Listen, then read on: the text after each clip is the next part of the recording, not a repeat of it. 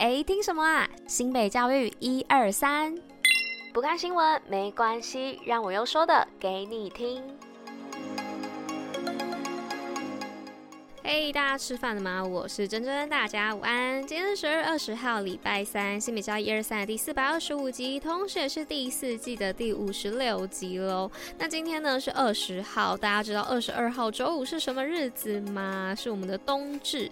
那我决定呢要把这个冬至的相关习俗啊，还有一些节庆等等的故事内容整理成一篇五四三哦，所以礼拜五呢再好好的跟大家分享。好啦，那接下来呢是进入到我们新北爱运动的部分，就让我们继续听下去吧，Go Go！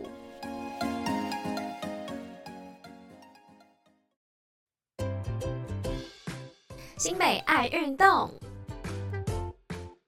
好的，那今天新北爱运动的部分呢，就是要来跟大家分享二零二三爆米花棒球联盟热血开赛。那抢不到大巨蛋的门票没有关系，一年一度的业余棒球最大赛会爆米花棒球联盟来啦。那今年的赛事呢，将于十二月二十号在台南以及台东热血开赛。那新北和联棒球队呢，也将与十支劲旅争夺冠军哦。那欢迎大家呢一起为新北和联加油，希望能够勇夺佳绩。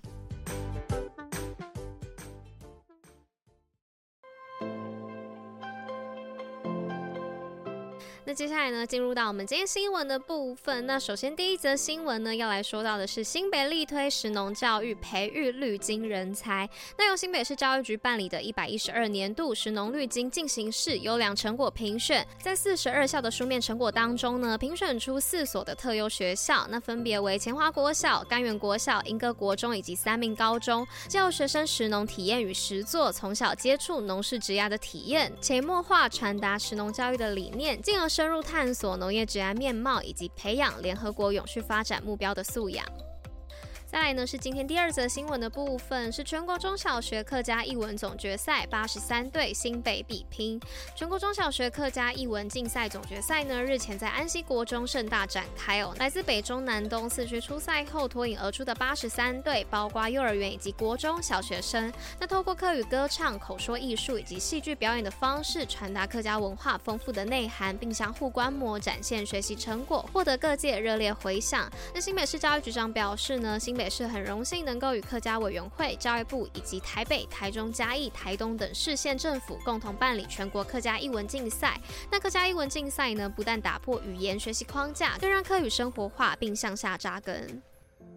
接着呢，是今天第三则新闻的部分，是新北市生活科技创意竞赛三十四队角逐六队全国代表权。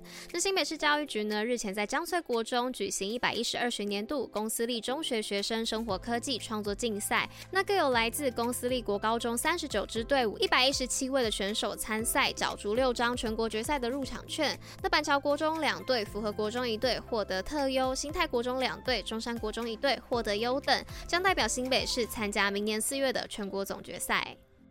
最后呢，来到今天第四则的部分是中低收户幼儿就学，新北明年补贴七百一十三万。那教育部呢，自一百一十一学年度起终止中低收入户幼儿就学补助。那新北市呢，为了落实照顾弱势幼儿就学的福利，将中低收入户幼儿纳入新北市府办理弱势幼儿教育津贴实施要点的补助对象。那近日呢，已经完成了法制的程序哦。那凡就读私立幼儿园符合上述资格者，每学期呢补助最多九千元。那一百一十二学年度。补助约八百人次哦，预算呢约七百二十万元，一百一十三年度概算补助七百九十三人，预算约七百一十三万。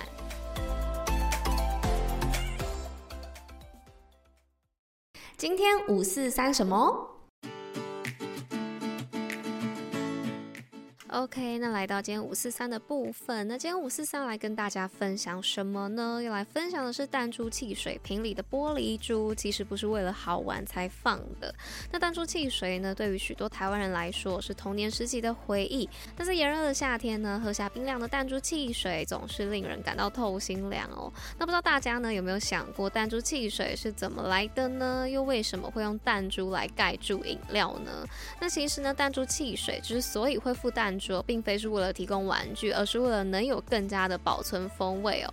那因此呢，在瓶身设计方面呢，弹珠汽水也具备独特的巧思哦。那早在一九六七年呢，宝特瓶被发明之前，英国的威廉汉密尔呢就开发了一种名为黄瓜瓶的玻璃瓶哦，并采用软木塞呢塞住，使饮料不会溢出。那然而呢，这样的包装方式呢，虽然能够有效的抑制饮料流出哦，但是呢，却一样会导致碳酸饮料的气体流出，那使汽水呢失去原有的最佳风味。那在一八七二年时呢，英国的科德就为了解决漏气的问题哦，便使用了玻璃珠当弹珠汽水的封口。那到了一八七六年时呢，一位苏格兰裔的药剂师兼企业家阿历山大卡梅伦西姆呢，就将弹珠汽水传到日本。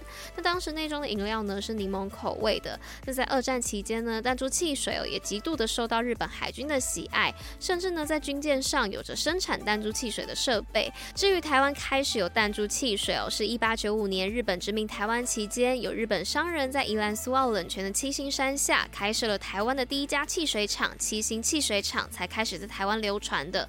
那烧弹珠汽水的瓶身设计呢？那小巧的瓶身让大人小孩都很容易单手握住。那瓶手的玻璃珠呢，也因为瓶内的二氧化碳的压力，才能够顶住瓶口，防止漏气哦。那瓶颈两侧内凹的设计呢，可以让弹珠在瓶口滚动，那不至于掉出哦。那开瓶的方式呢，就是用一个圆新的塑胶片将玻璃珠按压到瓶内。那除此之外呢，也可以直接将瓶口的塑胶环用力顺时针的方向扭开哦。好了，那以上呢就是今天跟大家分享的五四三内容。那今天新美教一二三第四百二十五集就到这边啦，那我们就明天再见喽，大家拜拜。